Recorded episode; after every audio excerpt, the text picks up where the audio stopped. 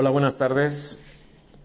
Hoy es el 6 de enero del 2022. Aquí nuevamente saludándoles. Eh, ya estrenando la plataforma Anchor. Estamos nuevamente aquí ya. Tiene una liga directa con Spotify para la grabación de podcast. Espero que aquí no sean tan tan rígidos como en como en este como en el WhatsApp o en YouTube que todo el mundo se queja de la desmonetización y todo el mundo se queja de las situaciones que se están dando en el pues cuando se hacen comentarios que eh, por las políticas de las de las plataformas pues no no son considerados adecuados, ¿no? Ya les he comentado que yo tengo aquí en esta situación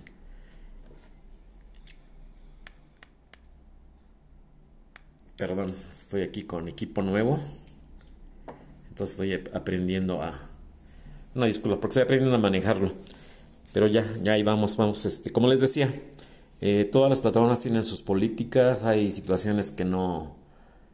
Que no, no están, simple y sencillamente no están permitidas. Entonces, al, al utilizarlo se da por hecho que uno acepta todas esas condicionantes y que uno acepta de alguna forma no infringir esas reglas o esas normas que están impuestas desde estas, desde estas plataformas, ¿no? Twitter es otra cosa, ¿no? Twitter es este, yo por eso lo dije, ¿no?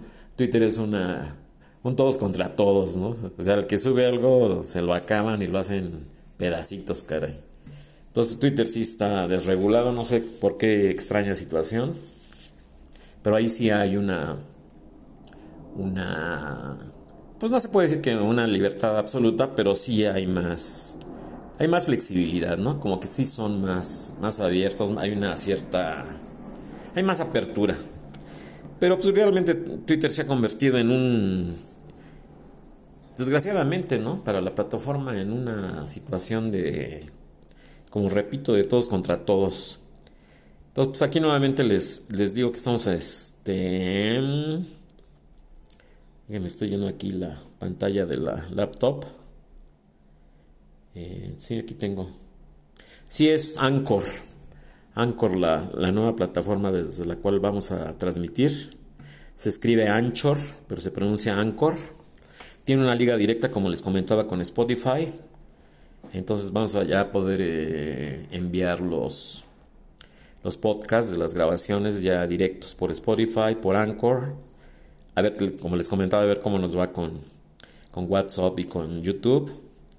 Yo no quisiera, bueno, a mí me, propuso mi sobrino que, que por qué no lo hacía para, por, por YouTube para monetizar ese tema. A mí realmente no me interesa lucrar con esto, o sea, honestamente. Y, y el hecho de, de, lucrar o de pedir apoyos, como lo hacen la mayoría de los youtubers, pues no tiene sentido. Ahí está el caso de, de mi, mi amigo el periodista Julio Astillero.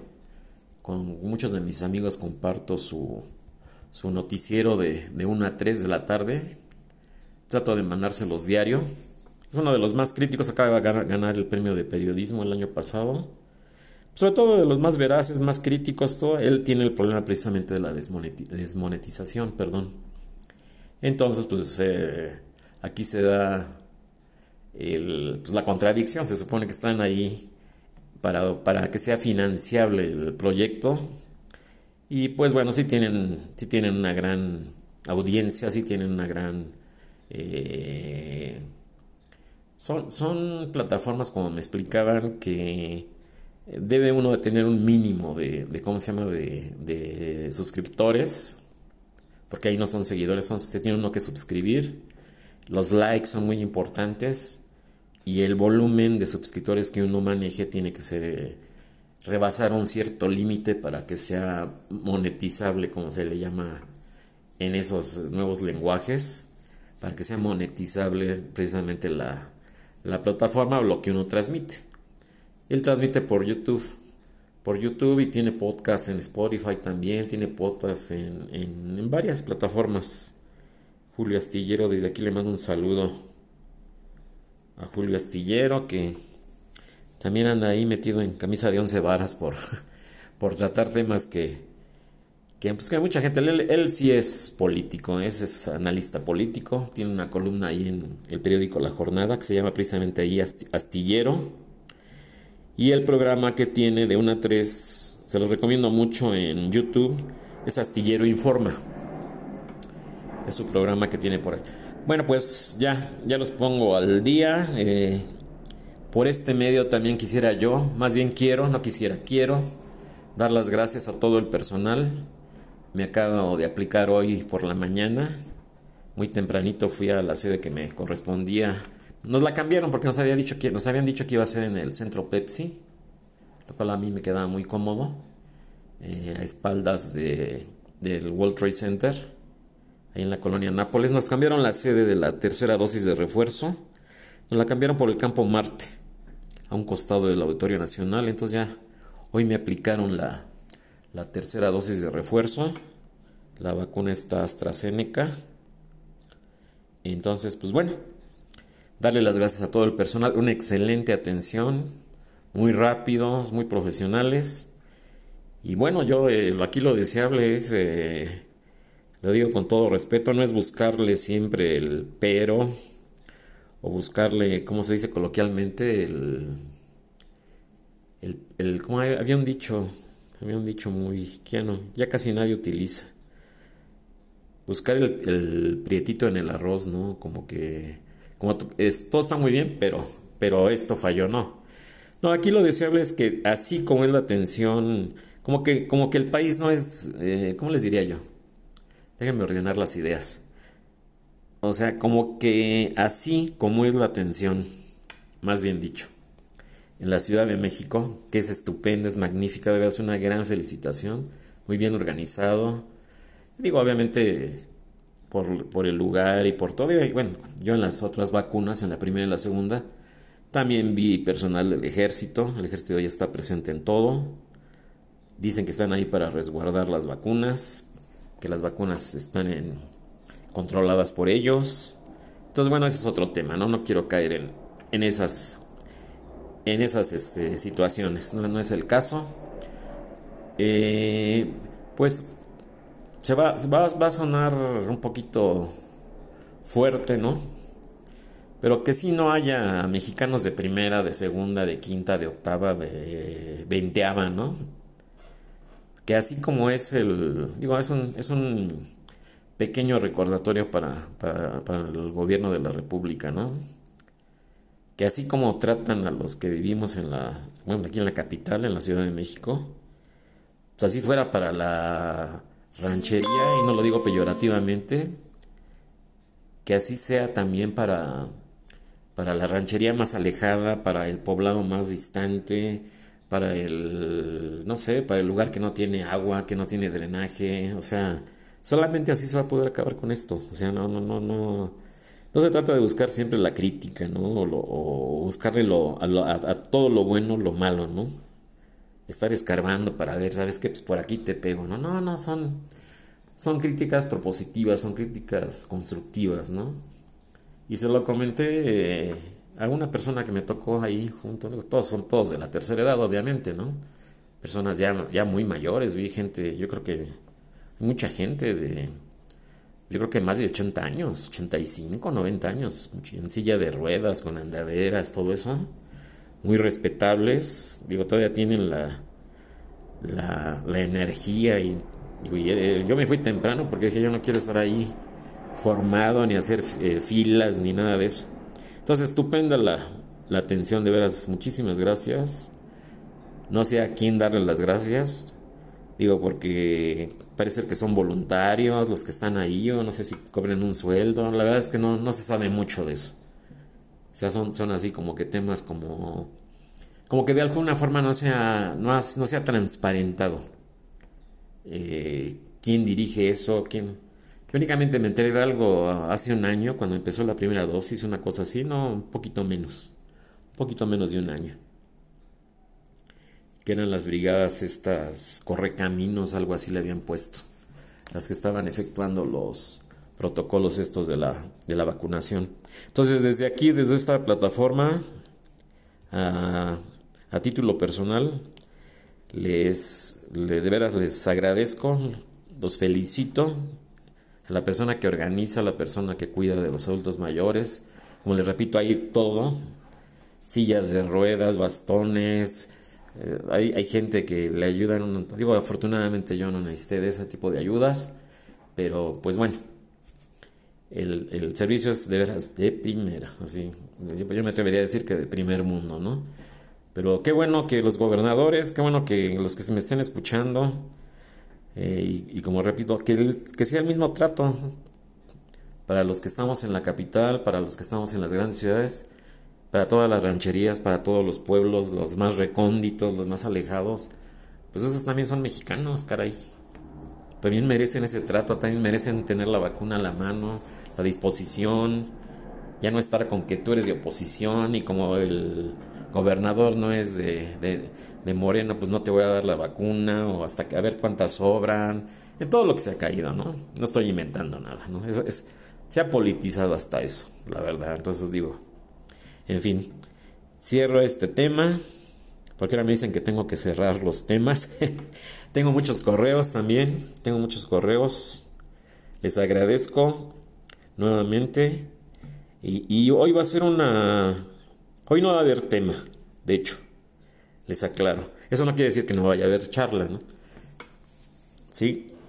Va, va, va a ser una sesión de preguntas y respuestas porque me han escrito mucho que que, pues, que nunca contesto. Pero ya les expliqué, no, no quiero ser reiterativo, ¿no? Es, es, es, sí dedicarle mucho tiempo. ahorita me estoy dando un tiempo aquí en la, en la obra. Eh, prácticamente estamos, a una hora de salir a la, a la comida de una a tres. La gente sale a comer. De una a dos, a dos perdón. De una a dos. Este, salen a comer los, los trabajadores de la construcción. Entonces, pues sí, es mucha inversión de tiempo. Prefiero invertir ese tiempo de contestarles en documentarme, basado en los...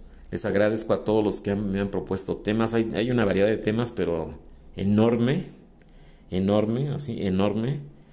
Y bueno, pues muchos me, me, me critican. Bienvenida a las críticas. Como les repito, no tenemos la verdad absoluta. No quiero imponer ninguna forma de pensar ni ningún criterio. Cada quien somos libres de, opinar, de pensar como queramos. O sea, digo, creo que es el, principio básico del, del, diálogo, de la dialéctica. Y, pues bueno, cada quien sacará sus conclusiones. Yo pongo los temas sobre la mesa, eso sí, me documento, no los digo a título personal, me apoyo en, reportajes, en artículos, como les he dicho, en, en, libros serios, en periódicos serios, porque también hay que hablar de eso, ¿no? ¿sí? O sea, me documento con, con, libros, con material que vale la pena.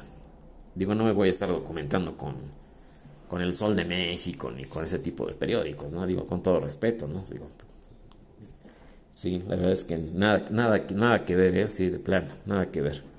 Entonces va a ser hoy, esta tarde, ya estamos, ya son prácticamente la, prácticamente la una de la tarde. Digo, ya estamos casi a la hora. Voy a aprovechar la, la hora de la comida aquí en la obra. Estamos escasos cinco minutos de, de salir a comer. Entonces, pues bueno, empezamos con el tema de preguntas y respuestas. Dice Luis, hay una equivocación en la charla pasada. Mencionaste que la luz viaja a 300 mil kilómetros por hora. No, sí, perdón, sí, ya revisé, sí, efectivamente. Sí, fue un, fue un error, una, un, un, este, un lapsus ahí. Sí, es 300 mil kilómetros por segundo. Sí, no, no es por hora, es por segundo. Bueno, pues esta ya la palomeo. Sí, cometí un error. Y la ecuación de Einstein sí es efectivamente que la energía, la materia, perdón, la materia viajando a dos veces la velocidad de la luz, o sea, 600 mil kilómetros por segundo, que ahí fue donde tuve el error, se convierte en energía pura, lo cual es el principio de la, de la reacción en cadena y la que le digo, como les repito, engañado a Einstein. Después le pesó mucho, ¿no? No quiero, no quiero reiterar sobre el tema.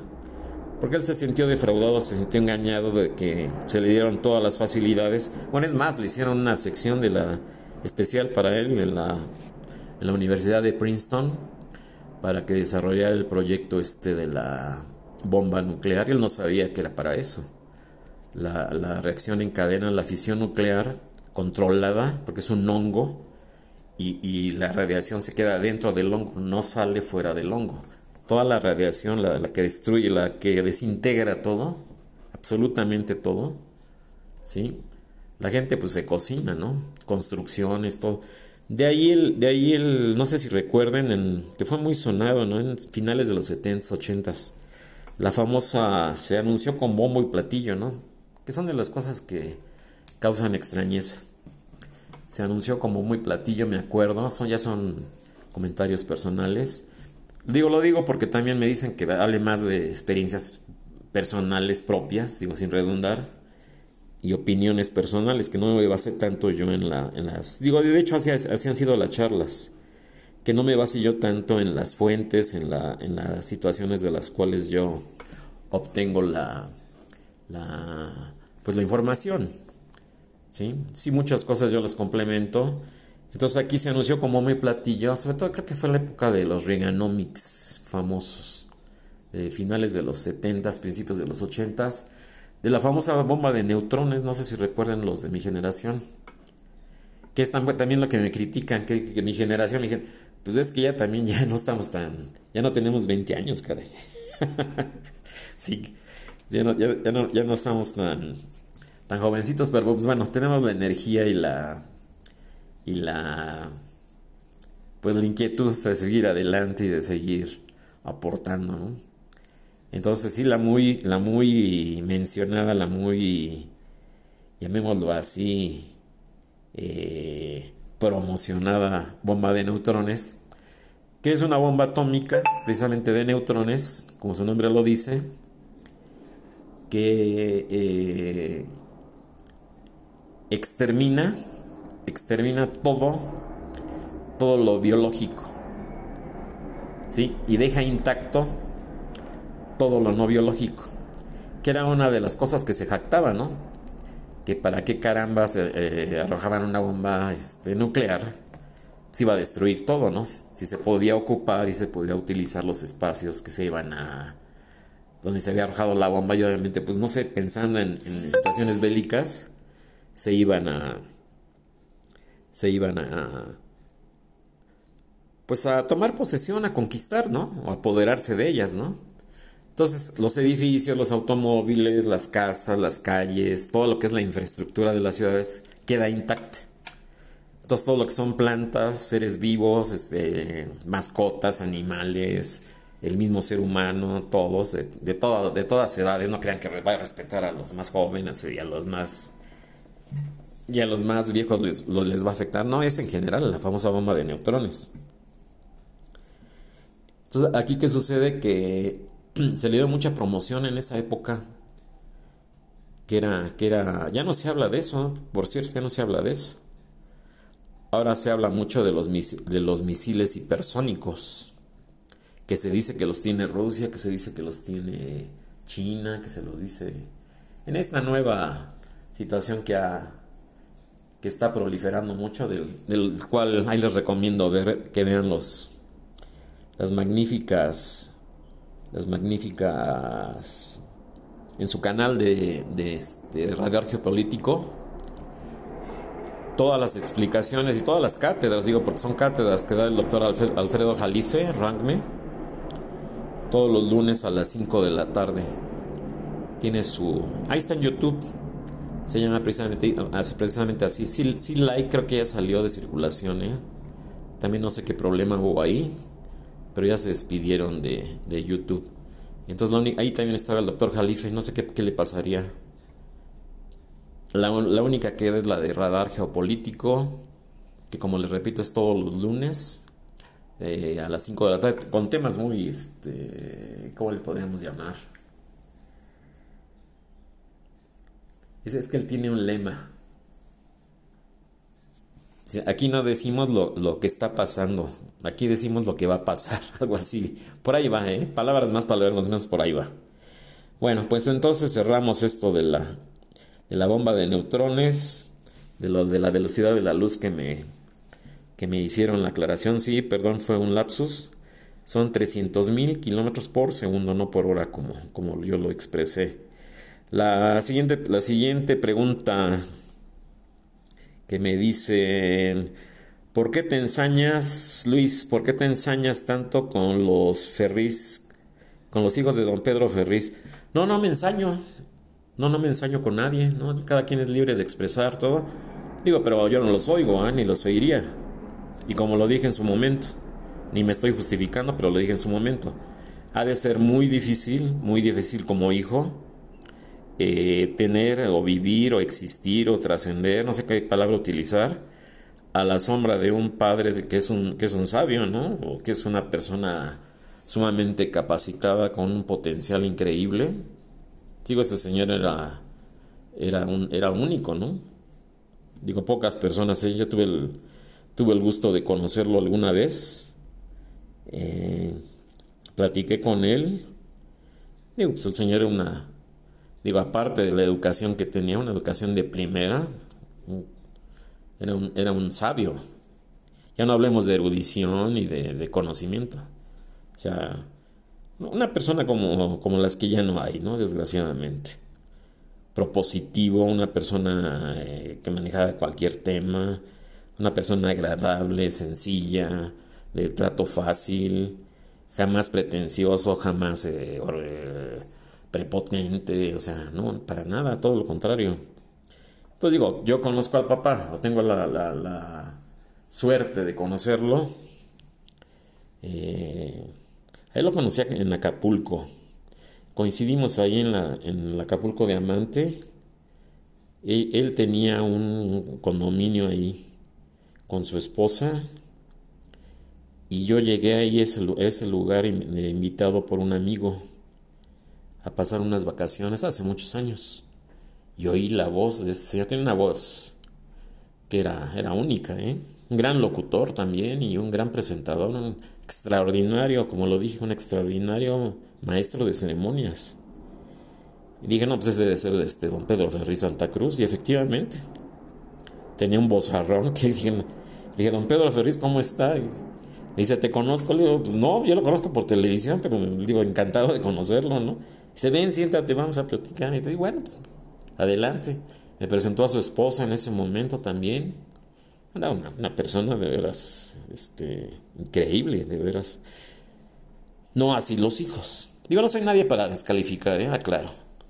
No soy nadie para descalificar, no tengo nada contra Pedro Félix con su hijo, ni contra su nieto, este, que él se autonombra el pelón Ferriz, no sé por qué. Digo, es obvio, ¿no? El señor está calvo, ya se rapó la cabeza, pues bueno, eso en sus gustos, ¿no? Pero yo creo que aquí, aquí es donde entra la... Hay que ser, este... Hay que ser dialécticos, ¿no? Humanistas de alguna forma y, y, ser sobre todo propositivos.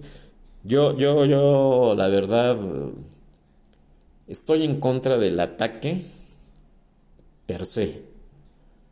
O sea, el país no va a ganar nada con que haya legiones de periodistas, o disque periodistas de chayoteros, de lo que el nombre que le hayan puesto y que ustedes quieran y manden. El país no está ganando nada, como lo dije alguna vez en una charla. La oposición ya perdió tres años de veras maravillosos, preciosos, están perdiendo el tiempo. Presenten un proyecto de país, entren en la, la revocación de mandato. Dicen que no, que porque le van a hacer más publicidad a, al presidente de la República. Ya no digo nombres, ¿eh? porque, híjole, Espero que ahora con Anchor no me vaya tan mal con, como con la otra plataforma que tenía, ¿no? Y también, bueno, pues en Spotify, pues bueno, yo nunca, yo nunca es, de ofendo ni, ni trato de ser, eh, trato de crear consensos más que nada, ¿no? Crear consensos. Yo creo que nada se gana con atacar. Estar ataque y ataque y ataque y los apodos, ¿no? Y, que el cacas y... Siempre lo he dicho. Digo, si no vamos a respetar las instituciones del país, ¿sí? Lo que es el poder ejecutivo, el legislativo y el judicial, pues digo, pues automáticamente nos, convertiremos, nos vamos a convertir en un país bananero, ¿no? Así. Digo, yo creo que debe existir el diálogo, debe haber un, un, representante ya. Digo, yo creo que el, país lo necesita. No lo digo por mí, yo creo que por el país, ¿no? México lo necesita. Una oposición fuerte, organizada, propositiva. Repito, con un proyecto de país, pero un proyecto serio, ¿no? O sea, no ganar la presidencia para hacer business, ¿no? A muchos amigos ayer les mandé un video de la que narra la historia, toda la historia de, de, señor Salinas y su hermano eh, este, Raúl. Y, de veras, este, dice uno, ay, carambas, ¿no? Este, no, no, no, no, no, digo, es que ese todo fueron business, caray. O sea, ¿cuál, cuál gobernar el país? No, fue, fue un... Digo, se trata de ya de, de romper con ese círculo vicioso, ¿no? en el, cual también se está cayendo ahora en este momento. Y repito, no tengo nada contra nadie. Hay mucha gente muy valiosa en México, o sea, no, no, que no, que no les hagan creer a todos, o como se dice, es que no hay a quién poner cuando la gente va a votar, ¿no? ni a quién irle, lo que decía este otro triste personaje, ¿no? Don, don Fidel Velázquez, ¿no? Que decía que la caballada está flaca. O aquel otro dicho también, creo que es de él también, todo muy priista, ¿eh? de la época del, del prismo, ¿no? Del supuesto, este, del supuesto bienestar y de la solución somos todos y el arriba y adelante, la renovación moral, todos esos eslogans publicitarios que, pues que eran todo menos la verdad, ¿no? Digo, ya es histórico. Me acuerdo Luis Echeverría con su arriba y adelante, ¿no? Pues cuál arriba y adelante. Fue todo lo contrario. Luego, luego el, expresidente López Portillo. Digo, para los que no son de mi generación, que nacieron en los noventas o que nacieron en los ochentas, no les tocó eso, ¿no? El presidente Portillo era la solución somos todos. Que luego de burro le pusieron la corrupción somos todos. Luego ya viene Miguel de la Madrid con el proyecto neoliberal, el, expresidente de la Madrid, con, la renovación moral. Una serie de eslogans y de situaciones, ¿no? Que, que eran situaciones, valga la redundancia, única y exclusivamente, pues para, para ganar votos, ¿no? Yo creo que en esencia nadie pensaba en eso. Digo, es histórico y, y ahí se comprueba. Nadie realmente pensaba en, en que en México se erradicara la corrupción, nadie pensaba al contrario. Se aceleró la corrupción y los que les mandé el video ayer, se encuentra en se encuentra en YouTube el, el video ese del que les hablo. Si quieren después les mando un link para, para que lo vean.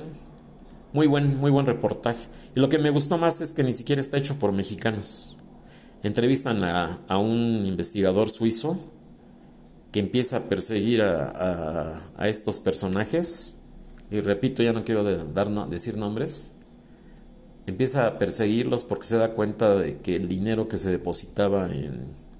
Bueno, entrevista hasta la esposa, con eso les digo todo, de uno de ellos. Que por cierto habla perfecto inglés la señora, ¿eh? Perfecto inglés. Eh, estaban a nombre de ella los depósitos en el banco suizo. Entonces, bueno, empiezan a rastrear. Y digo, son, las cantidades son de, risa, ¿no? Contra lo que viene después, ¿no? Cuando a los Pandora Papers y las este, Panama Papers y todo eso. Digo de eso, son lo, que yo digo, la noticia fugaz, ¿no? Que no ni conduce a nada, ni se resuelve nada, ni se hace nada. Y, y, y lo que se ha caracterizado en este en este sexenio son los, las puntadas, ¿no? Las, las ocurrencias, ¿no? Los chispazos. Los chispazos así de noticias y que ellas, pues, como les decía yo en otra, en otra, en una charla pasada, ¿no? Ni quien se acuerde ya de lo de que trajeron los del PAN a, a los de Vox, a los españoles de ultraderecha al Senado de la República, ¿no? Pues no pasó nada, que iba a haber investigaciones, que iba a haber sanciones, que iban a castigar al senador este que los trajo. Son puros panistas. Y repito, no tengo nada contra el PAN, ni contra el PRI, ni contra el PRD, ni contra el Movimiento Ciudadano, ni contra nadie. Cada quien es muy libre de, elegir, cada quien tendrá sus razones. Los que odian al, al señor presidente, pues yo creo que es por algo, no le simpatiza. Eso. Yo únicamente lo que aquí digo en este foro, humildemente, es mi humilde opinión, que todos los mexicanos debemos de ser propositivos la oposición debe tener un verdadero líder, pero un, líder de calidad. Que quieren poner a Alejandro Moreno y a Marco Cortés y que quieren poner, digo, ya, ya, ya no quiero decir más, ya, ya mejor aquí le, ya mejor aquí ya le cambiamos de tema. Digo, porque uno los ve y, dan pena ajena a los señores estos. Entonces, bueno, ya con eso ya cierro. No me quiero meter aquí en camisa de once varas. Este, no, no traigo nada contra los, los señores Ferris, pero repito, ya con esto cierro esta, este segundo punto, que me, que me... Mucha gente se molestó, no, no entiendo por qué. Otros hasta me bloquearon, muchos me bloquearon ya de... No tengo nada contra Pedro Ferriz Recón ni contra su hijo. Sí, ni contra Ciro, uno me hablan, aquí está, Ciro, Ciro Gómez Leiva, este otro señor, ¿cómo se llama? Broso. Este señor que se disfraza de payaso para poder decir lo que quiere. Pues bueno, es que todavía, es, todavía hay gente, todavía hay gente que cree que somos menores de edad, ¿no? Que nos tienen que tratar como niños. Yo digo, yo creo que no se puede generalizar. Yo no lo había sentido como este señor ¿Cómo se llama este señor? Víctor Trujillo. Víctor Trujillo. Ya no le veo caso de que se tenga que vestir de, de payaso para hacer una comparsa ahí con, con el señor este Loret de Mola, ¿no? Que hacen parodias de la conferencia matutina del presidente de la República. Sí, repito, porque si ya vamos a empezar a poner apodos y que el cacas y que el... ¿Cómo se llama el otro? apodo que le pusieron. Eso del peje es lo de menos. No hay otros más ofensivos. Ni me acuerdo, la verdad. Ni me acuerdo porque yo no. Yo creo que la yo creo que ese tipo de ataques es por frustración de la gente, ¿no? Y como y como les digo, ¿no? Eh, este señor Broso, bueno, pues yo, yo personal, en la tono personal lo digo, no, no tiene caso ya que se disfrace de payaso para que se presente como civil, como tal y ya. Pues, digo, todos mundo sabemos, sabemos quién es, ¿no? Imagínense. Y bueno, aquí hay una, una, anécdota también que se acuerde cuando estaba en Imevisión, este señor Víctor Trujillo, lo que le hizo a su, supuestamente a su amigo Ausencio Cruz, que tenían un programa ahí de dos programas en Imevisión que se vendió a precio de regalo a a este señor Raúl, ya no digo apellidos, y luego él se la vende al actual dueño de TV Azteca a precio de regalo durante la privatización de bancos y el desmantelamiento de todos los no sé si RTC era radio, televisión y cinematografía todavía exista. Tenía estaciones de televisión y de radio, no lo ignoro, no sé. Y bueno, pues este, el señor este, bueno, pues de Broso, pues lo que él hizo a su amigo, pues digo ya. Un señor que es capaz de hacer eso, Ausencio Cruz, que era su, su comparsa o su pareja o su patiño, no sé qué era de ahí de él, cuando estaba en Animevisión. Y el caso de, de que le dicen que Lord Montajes al señor este. Pues bueno, él, él es un... ¿Cómo le podríamos llamar? Él es un recompensado político, ¿no? Por la... por la trágica muerte de su abuelo. Yucatecos, ellos son yucatecos. Creo que, que era, era gobernador su abuelo. Yucateco y bueno, en esa época, pues, al que no estaba de acuerdo con lo que se decía, pues el señor sufrió un accidente, un carreterazo, como se le dice. Iba con su secretaria. No sé si será cierto o no. No me interesa su vida privada del abuelo de, de Loret de Mola. Pero eso así fue. Lo mismo fue con el caso de Carlos A. Madrazo. No sé si se acuerdan en el 69, si no mal recuerdo. Otro avionazo también que hubo con Carlos A. Madrazo, el papá de Roberto Madrazo. Digo, todos son recompensados políticos. ¿Por qué? Porque de alguna forma eh, se tiene que recompensar o ayudar, como es el caso también, y lo digo con respeto por todos. Se trata de recompensar y obviamente también los meten a la política el hijo del, del este del señor este Colosio, el candidato Colosio, su hijo del mismo nombre tiene el mismo nombre que su papá. Y bueno, ahí en el, en el caso de, de del gobernador, este, del, creo que era presidente del PRI, este señor Madrazo. Ese fue un, una bomba en un avión, si no mal recuerdo. Iba un gran tenista ahí como pasajero. Iban para Monterrey, si no mal, si no mal recuerdo. Llegando casi a Monterrey estalla el avión. Era un tenista muy famoso, ahorita no recuerdo su nombre. Osuna, creo que se llamaba el señor este. Un tenista muy famoso. Entonces, repito, no, no, yo no tengo nada contra nadie, cada quien... Ahora, sí que estamos, somos, este... Somos dialécticos de diálogo. Yo no voy al choque con nadie, cada quien ve el noticiero que más le guste ¿sí? Cada quien ve las noticias, cada quien se documenta donde quiere. Somos un país libre, cada quien cree o, se entiende o le agrada la forma en que ataquen al sistema o todo. Digo, no sé de qué se trata, pero yo pienso que así es. El mismo caso de ese señor López Dóriga, ¿no? Digo, a mí en lo personal no, no me simpatiza ninguno de ellos basan su información precisamente y están resentidos porque ya no hay el chayote famoso que recibían, ¿no? El señor este Dóriga es archimillonario. Recibía, como decía don Fidel, o no sé quién lo dijo, ¿no? Uno del PRI también. Todos han dichos de mi abuelo. Decía que nadie resiste un cañonazo de 50 mil pesos en aquella época, en los 40, 30, 40 que mi abuelo llegó aquí a, México. Así decía un dicho, fue, fue un gobernador, un periodista, no sé, que decía, no, no te preocupes de este problema, nadie resiste un cañonazo de 50 mil pesos. O 100 mil pesos, ya ni recuerdo, pero así era el dicho, ¿eh? por ahí va. Entonces, pues bueno, todos son, todos son de alguna forma recompensados políticos.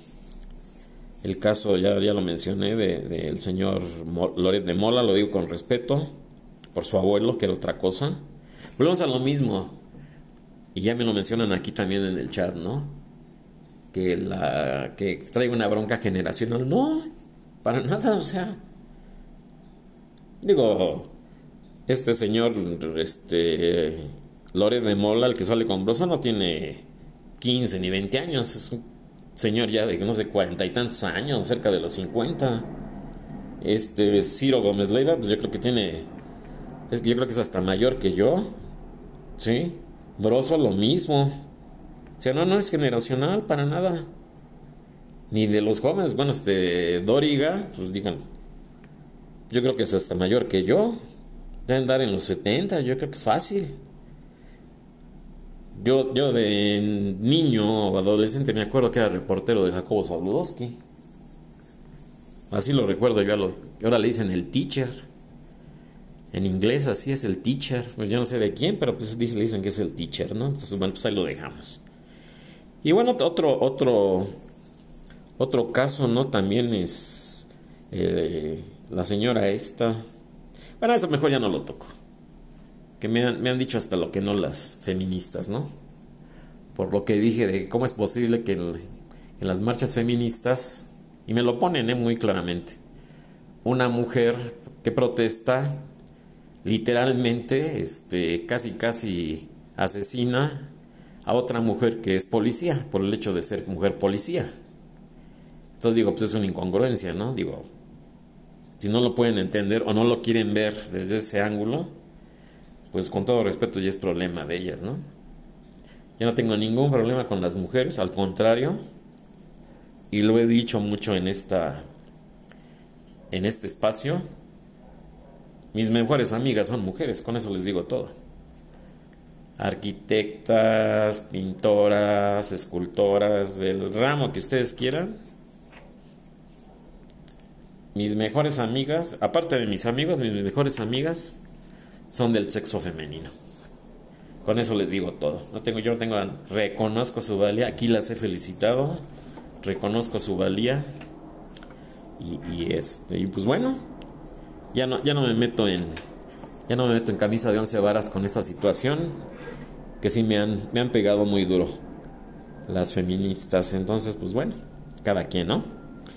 Entonces otra, la tres, esta ya la dejamos tengo, ya, ya, quedó claro, ¿no? Que no, no, tengo, no, nada contra los Ferris de Con, contra Pedro, Pedro Ferris de Con y contra su hijo. Pero sí, repito ya para cerrar, que sean propositivos, o sea, no, están ataque y ataque y ataque y sobrenombres y apodos y que el cacas y que el quién sabe qué y que O sea, no se desgasten en eso, la poca inteligencia que tengan, con todo respeto se los digo, sean propositivos, aporten, lo que necesita el, país es eso, aportación. Digo, de críticas, pues digo, para criticar, pues hasta, digo, no lo digo peyorativamente, ¿no? Pero pues para criticar hasta la, la señora más chismosa o la persona más chismosa, no, digo, retiro lo de señora, retiro lo dicho. La persona más chismosa de la colonia o del edificio, no sé, ¿no? No se trata de eso, volvemos a lo mismo. Y ya con esto cierro. Desde esta humilde plataforma, desde este espacio, les digo a los de la oposición, llámese PAN, llámese PRI, llámese periodistas, llámese analistas políticos, todos los que sean, ya no desperdicien su tiempo en estar atacando, propongan, creen ideas, creen conceptos de crear, o sea, presenten un proyecto viable para México. Ok, no quieren la 4T, bueno, pues propongan otra cosa ustedes. Presenten a un líder, no hay oposición en México, no existe. Lo mismo les digo a los de Morena. Son un apéndice del, del, Poder Ejecutivo. ¿Sí? Son las, mismos, las mismas tribus del PRD. ¿Sí? Ahora ya echaron de lado a Monreal y todo. Bueno, lo que sí no se vale es estar coqueteando, como lo dijo ayer este, en su programa Julio Astillero. Ojo, lo dijo él, no lo digo yo, ¿eh? Porque luego me cuelgan a mí las cosas. Uno de sus analistas lo dijo, ¿no? Que no se vale que el Poder Ejecutivo coquete con la reelección. O sea, yo ni veo las conferencias mañaneras, y lo digo con respeto, ni me interesa verlas, no tengo tiempo, ¿sí? Tengo que estar en mi trabajo, ¿sí? Afortunadamente no tengo necesidad de trabajar. Lo hago porque me sigue gustando, lo hago porque porque quiero hacerlo, realmente no no no no no digo ya para la edad que yo tengo no me interesa eh, eh, estar inactivo, todo lo contrario, ¿no? Mientras pueda voy a seguir ejerciendo mi profesión, ¿sí? Y, y aparte continuar con estas charlas, con estas pláticas. Y realmente, pues digo, no, no, no, no, no le veo ya sentido. O sea, ya son tres años de lo mismo. De ataques y de apodos y de esto y que el otro y que el chocoflán y que el quién sabe qué y que los hijos y que hicieron y que el cacao y que... Puro chisme, caray. Sea verdad o sea mentira, bueno, ok, pero no somos un país bananero, entiéndanlo. Somos, somos, México está dentro de las 10 más grandes economías del mundo. Del mundo así. Digo, que no se documenten, pues eso es problema de cada quien, ¿no? Y con datos duros y datos serios. Pero estamos empatados con, con Japón. Estamos a la par de Japón, ¿eh? De Japón. ¿Sí? En el ranking estamos empatados con el mismo. Somos, estamos dentro de las 10 más grandes economías del mundo. Entonces, tienes este tipo de personas que viven del erario, atacando, peleándose, y que si Monreal, y que si fue, que si no fue, que si los hijos, y que si. Digo, nada, ya. O sea, de veras es para, con todo respeto, ¿eh? digo, no quiero, no quiero decirlo así, pero pues ya, ya, ya, ya, ya, ya cansa, ¿no? Ya aburre, ya, ya hay que salir de eso, ¿no? Como les los dije en otra charla, estamos, están dando vueltas en círculo. Mencioné la alegoría esa de la serpiente que se devora a sí misma. Sí, no está llegando absolutamente a nada. Sean propositivos, propongan, ¿saben qué? Nosotros no tenemos 4T, nosotros tenemos esto. Como son los concursos de arquitectura. Se convoca, hay una licitación, se convoca, se da el proyecto, ¿qué va a hacer? No, pues un hospital, en tal lado. Ok, cuando hay tanto dinero, las bases cuestan tanto, hay que entregar tal día, maqueta, animación, esto, lo otro, todo, lo entregas en una USB y ese es tu concurso. Y yo como arquitecto decido si le entro o no le entro a ese concurso, decido si me conviene o no me conviene hacer esa obra, decido yo muchas cosas. Y si decido entrar a concursar, pues ahí va mi propuesta, ¿no? Pues es lo mismo que les quiero dar a entender. Así de sencillo, de simple. Sean propositivos. O sea, no estén atacando por atacar. Ni haciendo parodias como Broso y Loret de Mola, ¿no? Que hicieron un set, igual, hicieron un set igualito al... Los redes me mandaron un video ya hasta lo borré, digo, que para eso para mí es basura, ¿no? Un set igualito al de la conferencia matutina del, de Presidencia de la República. ¿Sí? Pues digo, ¿eso, eso qué? ¿Qué aporta o qué? Pues nada. hay que aportar, ¿no? Es como si yo, yo, como el ejemplo que les pongo. Si yo entro a un concurso de arquitectura, ahí va mi proyecto, ahí va mi idea, ahí va mi concepto, estoy proponiendo algo, ¿sí? Tangible, no intangible, ¿no? Algo que se puede hacer, que se puede construir. Que va, va a tener un costo para mí desarrollarlo, que va a tener un costo inscribirme a la licitación o al concurso. Entonces yo decido si le entro o no le entro. Pero ¿qué tengo que hacer? Proponer algo, ¿no? Hablando, yo hablo de lo que yo sé, de arquitectura, a lo que yo me dedico. Y aparte de los temas que yo me documento para hacer las pláticas con ustedes, ¿no? digo, no, aprovecho una, un espacio como este, que para mí tiene mucho valor su atención, para, para comenzar a decir estupideces, digo, por el amor de Dios, ¿no? O sea, imagínense, ¿no? Sea, más estupidez, pues ya no, ¿y sabes qué? Pues ya con Broso, con, con todos los que mencioné, ¿no? Digo, un tipo, repito, un tipo que se sigue disfrazando de payaso para poder decir lo que piensa, pues digo, ya, Señor Bozo, desde aquí un saludo, no tengo nada tampoco contra usted, pero no todos los mexicanos somos este, menores de edad y tenemos edad mental de un niño, ¿eh? También con todo respeto para los niños. Porque aquí me, yo creo que hay un analista ya que ya está analizando todo lo que digo. ¿Sí? Con todo respeto para los niños. Más bien, más bien para los menores de edad. Es que hay gente, hay gente adulta que cree que el mexicano es menor de edad.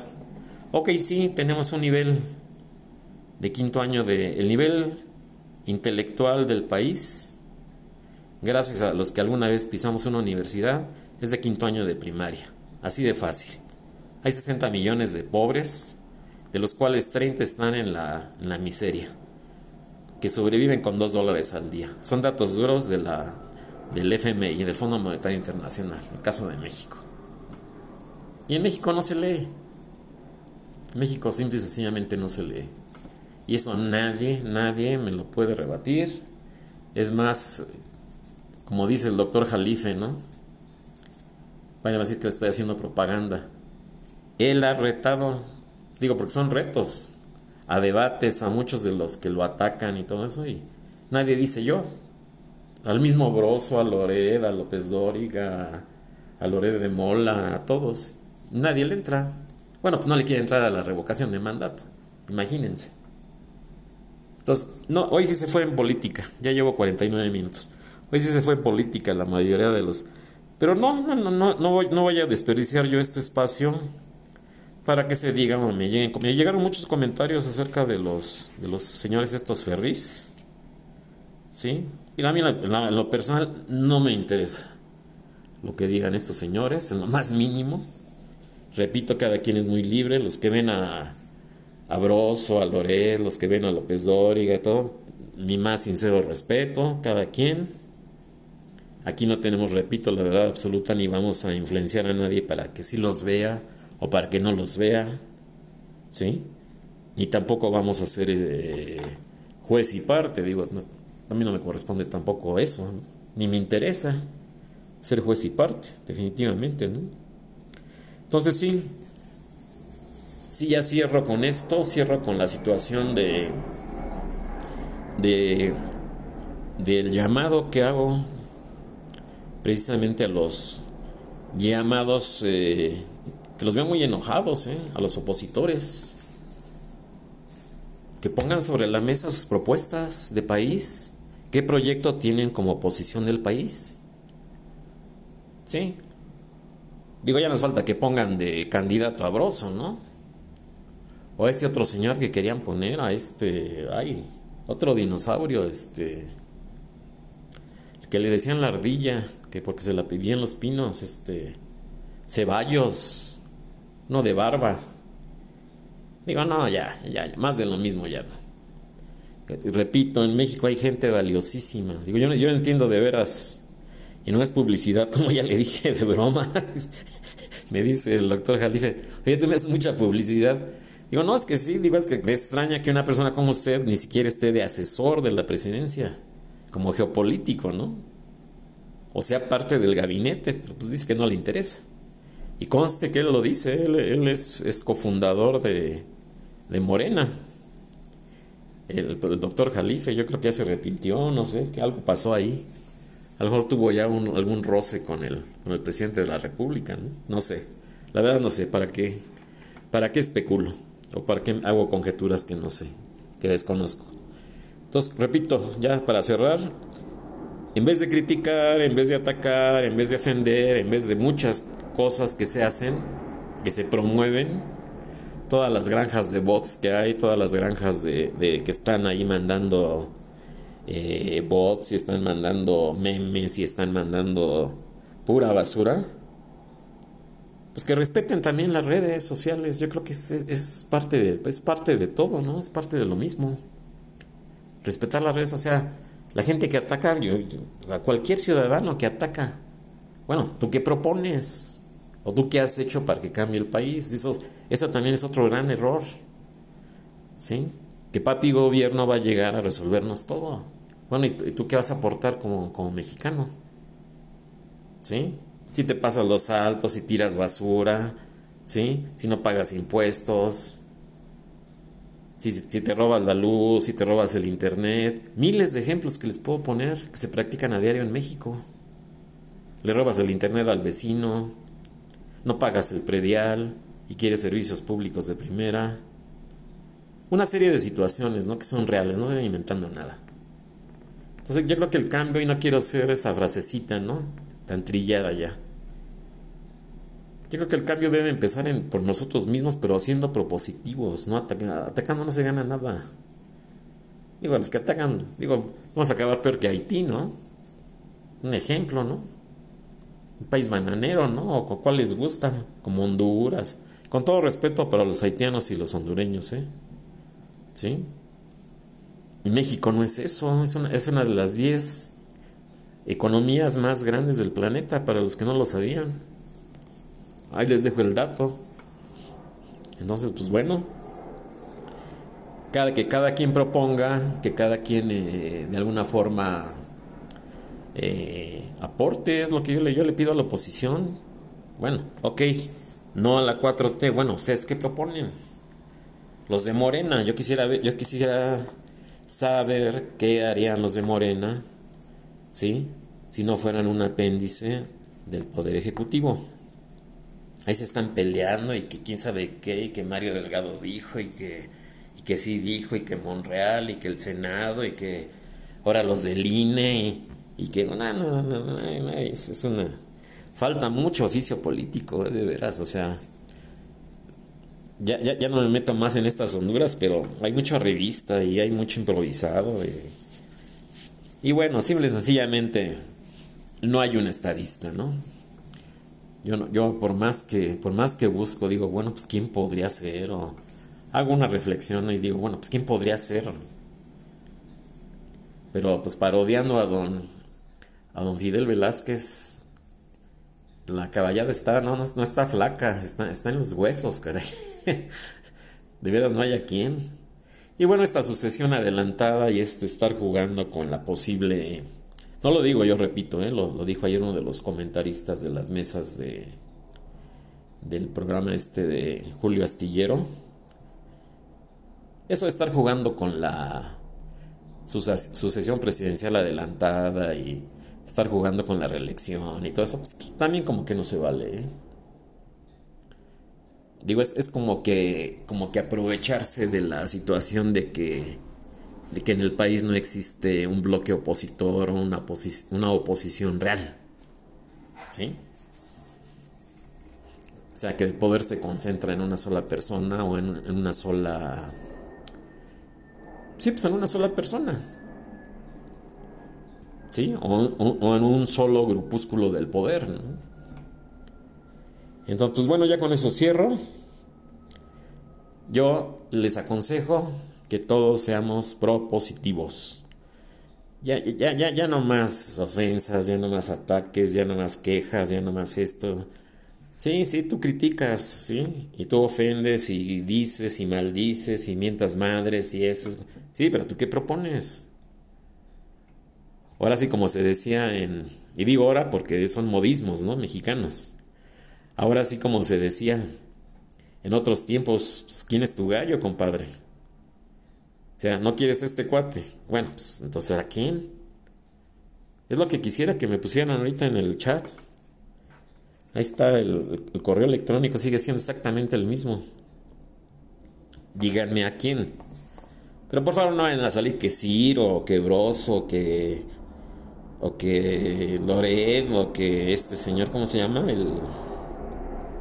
Eso, digo, esa misma gente ya no, ¿no? O sea, hay gente mucho más valiosa, ¿no? La, la verdad. La verdad, honestamente. Bueno, ya con eso cierro. Ya llevo 57 minutos. Aquí tengo otra pregunta. 3. Luis, háblanos más sobre el área 50. Bueno, lo del área 51 del tema pasado de ovnis.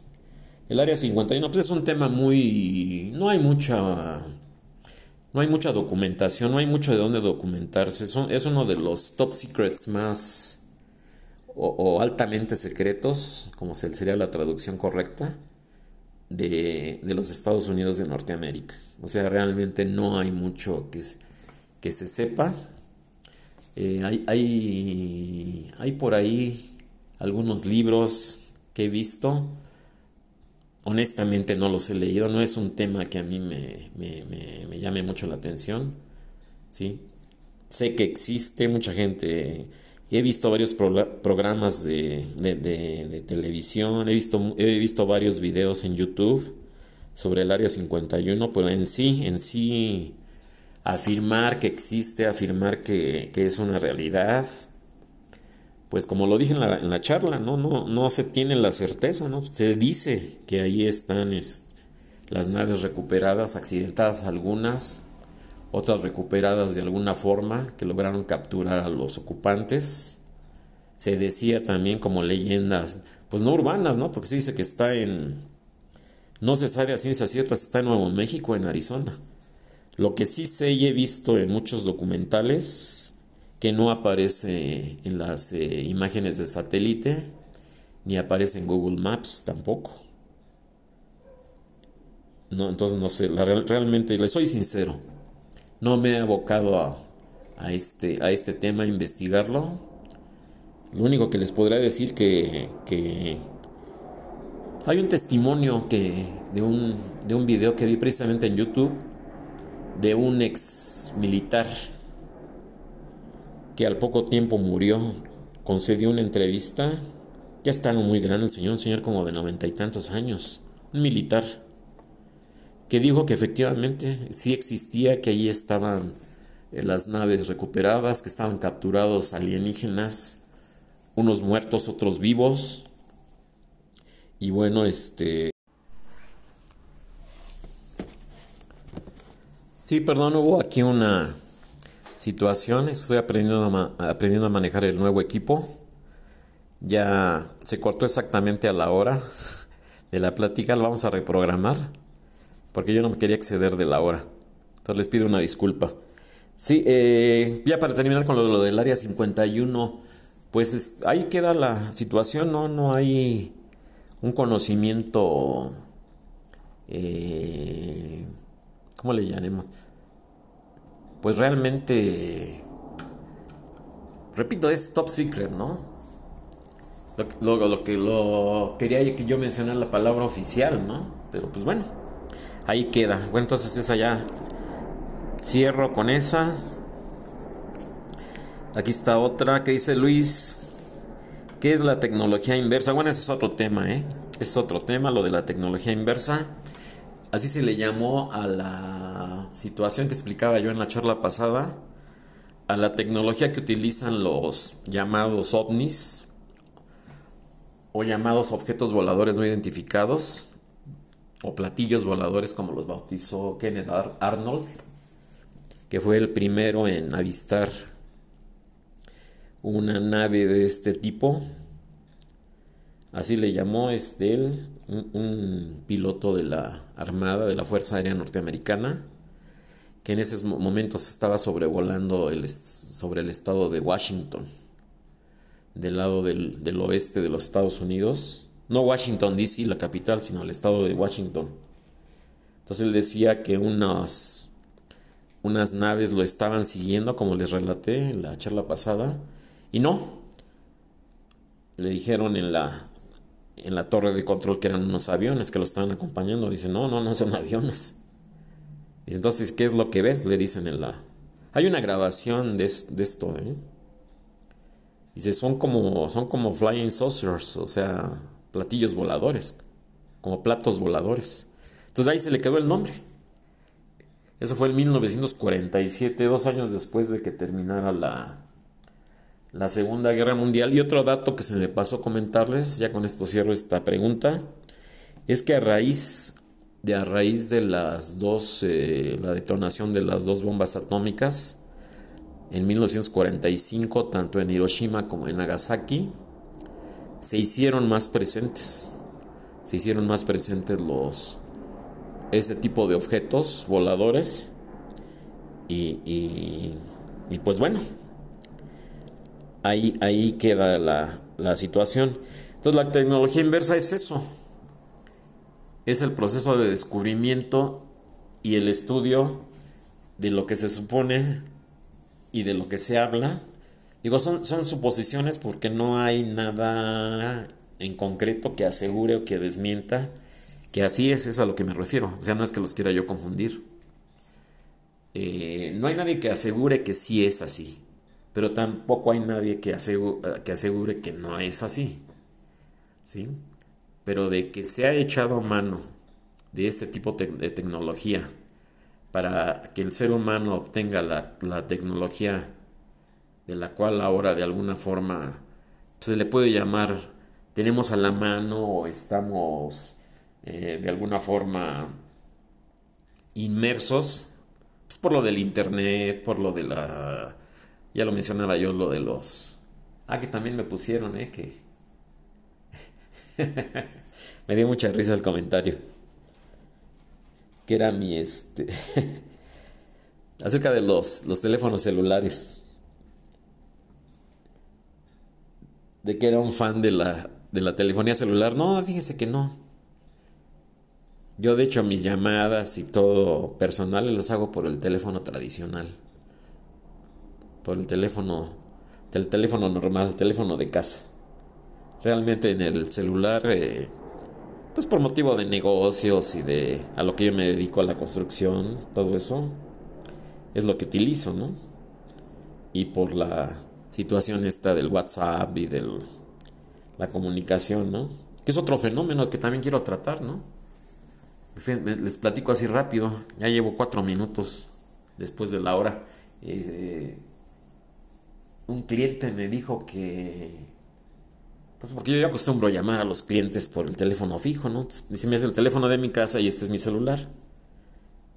Entonces yo me comunicaba, ah, y el de su oficina, entonces yo me, me comunicaba a su oficina. Y ya le decía yo cómo iba la obra y eh, lo que iba a necesitar para pagar los sábados, ya saben, todo el procedimiento de las, de las obras, ¿no? Las obras de construcción. Y un día me llama y dice, oye arquitecto, le digo, sí, dígame, ¿no hay algún problema o qué? No, dice, no, le voy a pedir un favor. Así como que hablándome en secreto, ¿no? Le digo, sí, dígame.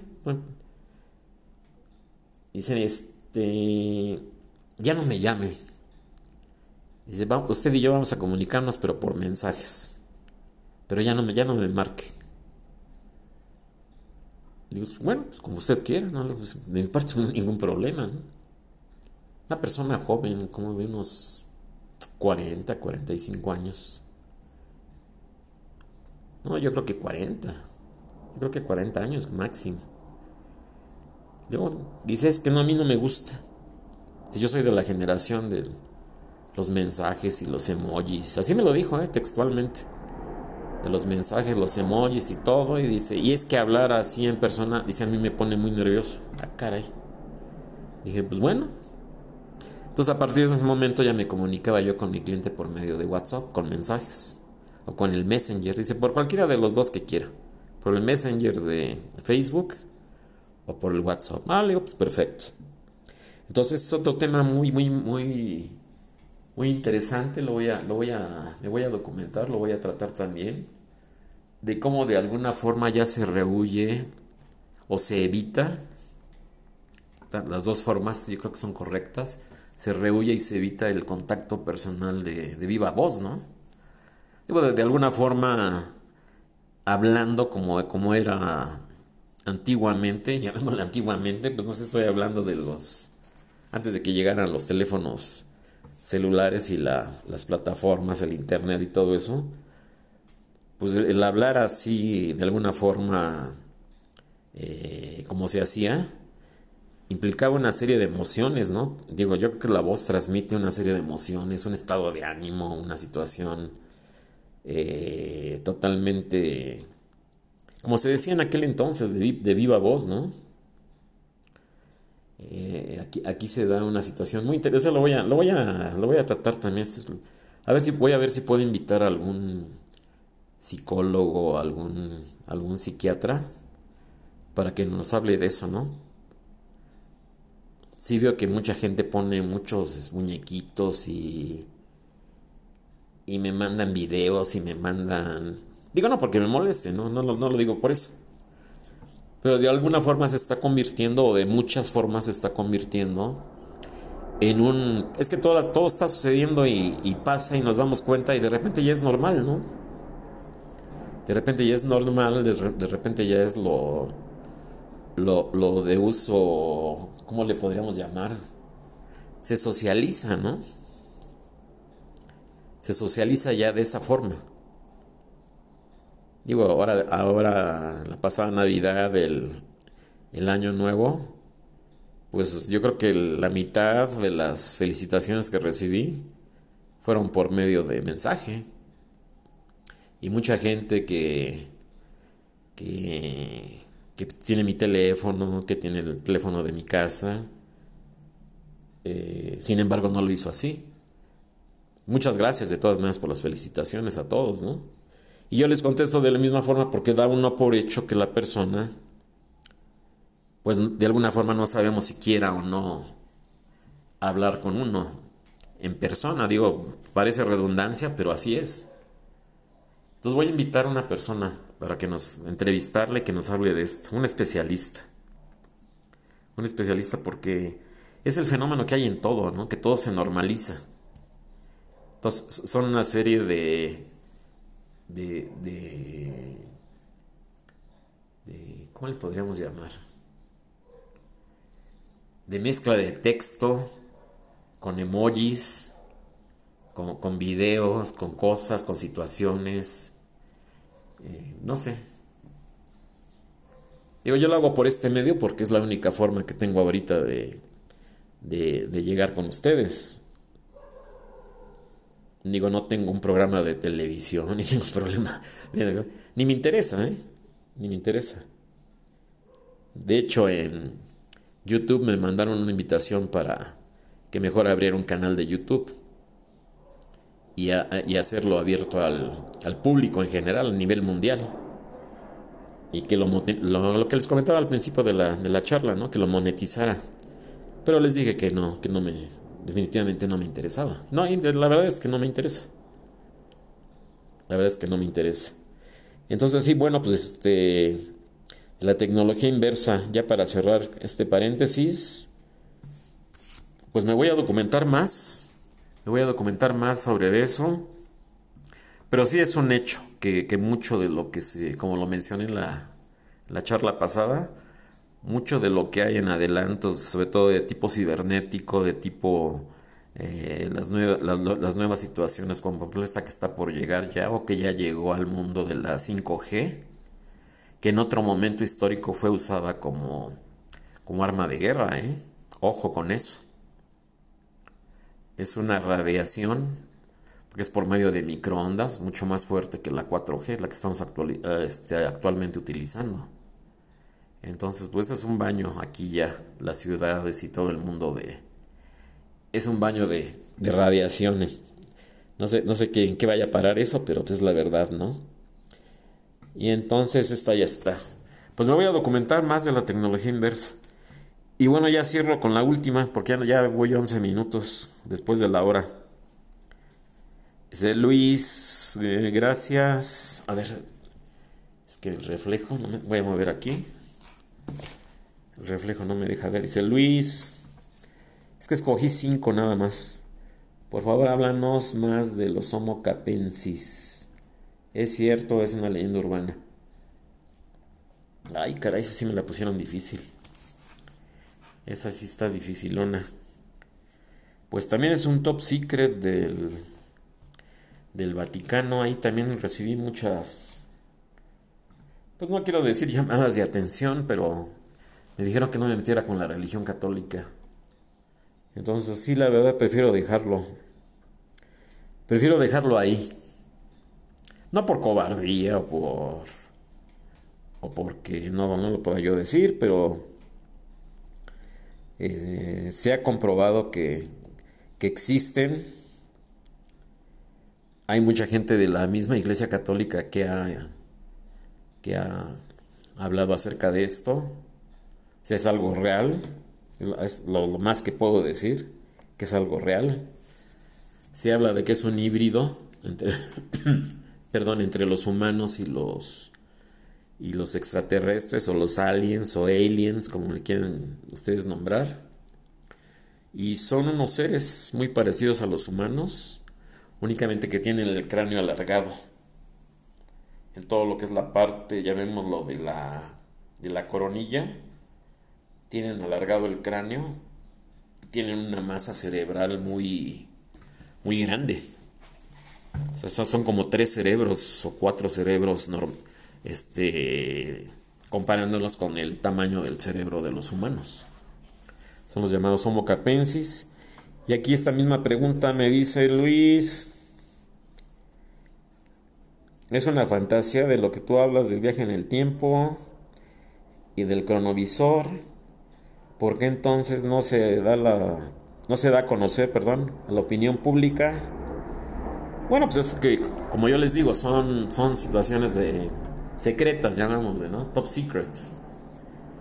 Ahorita ya hay más apertura, ahorita ya hay más eh, ¿cómo les podemos les podría decir?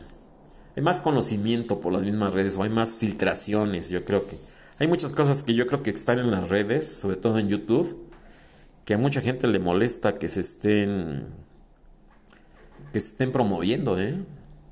O que se estén dando a conocer. Digo, el hecho de subir algo a, YouTube es pues, promoverlo, ¿no? Es una promoción, es una... miren, aquí está esto que, que está pasando, ¿no? Lo que les hablaba yo de los videos estos de las cámaras de videovigilancia del, con el infrarrojo, que he visto yo unos videos impresionantes, pero impresionantes, ¿eh? lo digo de veras con, con mucha responsabilidad. impresionantes porque ve uno cada cosa en esos videos que dice uno, ay caray. Sí, entonces pues bueno, eh, pues ahí está el libro. Perdón. Un poco de agua.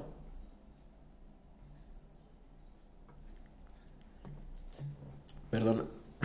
Perdón, ahí está el libro de Juan José Benítez, el que les hablaba yo del caballo de Troya. Creo que son nueve o diez caballos, como les nombran. Yo leí tres o cuatro.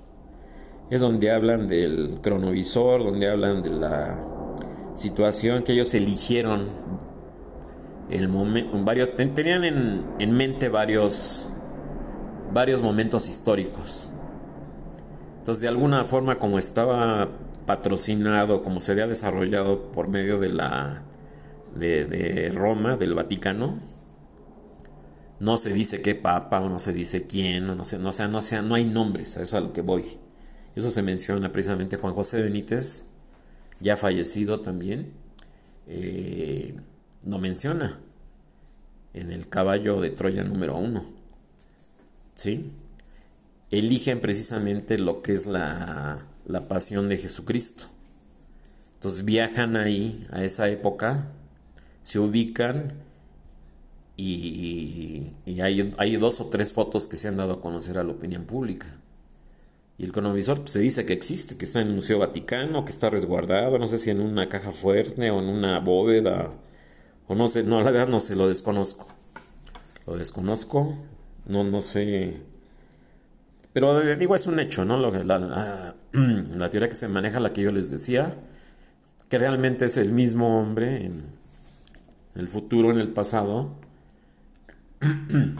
como ya se logró comprobar de alguna forma, que el hombre va a llegar o ya llegó a crear una máquina del tiempo. Una máquina como tal, o un vehículo, un, no sé, una cápsula, un platillo, no sé, un artefacto, llamémoslo así. No sé si volador o transdimensional o... El chiste es de que ya, ya es un hecho. Y muchos, se habla ya de que muchos lo digo con mucha responsabilidad, ¿eh? que muchos países ya lo tienen, ¿no? Entonces aquí sí, sí ya es una situación de... como que de cierta ventaja, ¿no? Y digo no porque como pregunta para ustedes, ¿no? No, no lo digo por yo decir no, no, no a lo que yo estoy diciendo. Yo considero que el país o la potencia, como ustedes les quieran, le quieran llamar, que ya posea esta tecnología, pues alguna vez yo oí una frase que me impactó mucho, estaba yo, yo no sé, tenía yo como 15 años. Había una frase que alguien la dijo, no recuerdo quién, que el que lograra, el primero que lograra viajar en el tiempo, iba a conquistar el mundo entero, algo así, más palabras, más palabras menos ya no recuerdo ni quién lo dijo, dónde lo escuché o dónde lo leí. Pero ah, por ahí va la frase. ¿eh? El país o la potencia, todo que, que lograra primero eh, hacer realidad el viaje en el tiempo, iba a dominar ampliamente el mundo. ¿Por qué? Porque hay una ventaja. Es como si cada uno de nosotros, perdón, nosotros, supiéramos eh, qué va a pasar o viajáramos en el tiempo ¿Sabes qué? Quiero, quiero ver qué va a pasar conmigo en el año, el que ustedes quieran. 2026, por, por decir algo, ¿no? Estamos iniciando 2022. Estamos a 6 de enero. Entonces, quiero saber yo qué, qué va a pasar conmigo, o qué va a pasar con el mundo, o qué va a pasar con mi familia. Entonces, también es un evento traumático, ¿eh? O sea, no, no, no, no es tan fácil nada más de que me subo y voy a ver a ver qué, a ver qué pasó. O sea, y como se los decía yo en la charla pasada, y ya con esto cierro la, charla, la plática del día de hoy. Yo creo que el impacto, lo que, lo que les mencionaba yo, de ver el espacio y esos este, rides o vuelos rápidos que hace el señor este del SpaceX, ya no quiero decir nombres porque me estoy abocando a, al tema de los nuevos gurús de la actualidad los del nuevo siglo, que vamos muy atrasados, ¿eh? Estaba yo, a muchos amigos les mandé un, un, este, un PDF que amablemente me, envió mi gran amiga Jenny Gallegos. Jenny, muchas gracias, por cierto. Estupendo, ¿eh? El, el, el, PDF que me enviaste. Yo compartí con muchos amigos, no a todos, pero con muchos amigos. No a todos los que yo quisiera, obviamente. Eh, de un recorrido con fotos inéditas, pictures, dice ahí, del siglo XX. No, hombre, pues empieza uno a ver y ya estamos en el 2022, pues no se ha hecho pues, prácticamente nada en este, en este nuevo milenio, en este siglo, caray. Estamos en pañales. Digo, por todo lo que ya se estaba viendo y haciendo en aquella época. Bueno, pues simple y sencillamente ya había pasado la Primera Guerra Mundial, ¿no? Que fue de 1914 a 1918. Y no porque hable yo siempre de las guerras y guerras y guerras, no es la situación bélica como detonador de nuevas tecnologías, que es otro ángulo también que hay que estudiar. O sea, no es la guerra per se, o por sí misma, sino todo lo que implica, ya hablamos de, la, de, las, de las situaciones tecnológicas y un gran desarrollador de todo esto precisamente ha sido las conflagraciones bélicas. Entonces, pues bueno, ahí está, ahí está lo del lo que me preguntan del Homo capensis, de la de la famosa el famoso cronovisor. Pues ahí, está, ahí están los libros de Juan José Benítez, es lo único que les puedo decir de salió al tema por lo de los lo de los ovnis de la charla pasada. Pues son libros de consulta que ahí se los dejo. Ya les corresponde a los que, a los que les interese documentarse más. Y pues bueno, de, de alguna forma sacar sus propias conclusiones, ¿no? Realmente son, como son temas tan, tan secretos, yo recuerdo un, yo recuerdo un conocido que no fue mi amigo, conocido mío que era, digo, lo puedo decir abiertamente, ¿no? Ya, ya hay videos de ellos y todo, antes eran, eran grupos secretos. Tenía yo un conocido que era pertenecía a una logia masónica.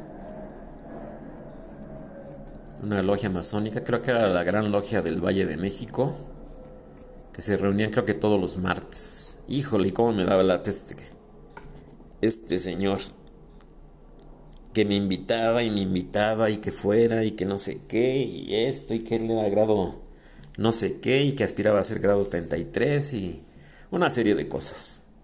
Total, la verdad es que nunca me interesó. Nunca tuve tiempo. Preferí dedicárselo a mi familia, le soy sincero. Y entonces, pues, este, ahora ya son temas de los que se habla abiertamente, ¿no? Pero antes sí eran temas muy delicados, ¿no? Pero de delicadísimos. Eh, simplemente ellos tenían un saludo, un saludo secreto. Ahí, nace la famosa historia esta de la falsa simulación del fusilamiento de Maximiliano de Habsburgo, ¿no? el emperador de México, en donde se dice que, que un masón no asesina a un hermano masón, que es el, caso de, don Benito Juárez, el benemérito de las Américas, que por lo menos así a mí me lo enseñaron en la primaria y en, en mis épocas, hace ya, hace ya muchas décadas. Don Benito Juárez también, también masón, y Maximiliano de Habsburgo también masón. Entonces dicen que fue una simulación porque él nunca se atrevió a... Digo, de, todas maneras el imperio ya había, ya había caído, ya había eh, de alguna forma abdicado este, la casa Habsburgo, en este caso Maximiliano, ya había abdicado y se dice que son leyendas urbanas que surgen, ¿no? Se le permite escapar y él termina su vida en, Guatemala. Que eso es digno de otra charla también. Hay muchas cosas, digo que las cosas se conjugan. Bueno, ya llevo 24 minutos, ya no me extiendo más. Muchísimas gracias por su atención. Este, perdón por los errores, perdón por la. Apenas estoy aprendiendo a manejar este nuevo equipo, esta nueva plataforma. Pero de todas formas aquí ya traté de, de responder. Escogí lo, lo, más básico de estas, de estas cinco preguntas, porque muchas están relacionadas. Sí, hay, hay, hay muchas que son los mismos temas, es a lo que me refiero. Entonces las englobé en cinco. Digo, hay mucho más, hay mucho más, pero sí, la verdad, este, ya dicen que ya no quieren maratones. Entonces, pues bueno, trato de, trato de ya no extenderme más. Les agradezco nuevamente, gracias por su atención y hasta la próxima.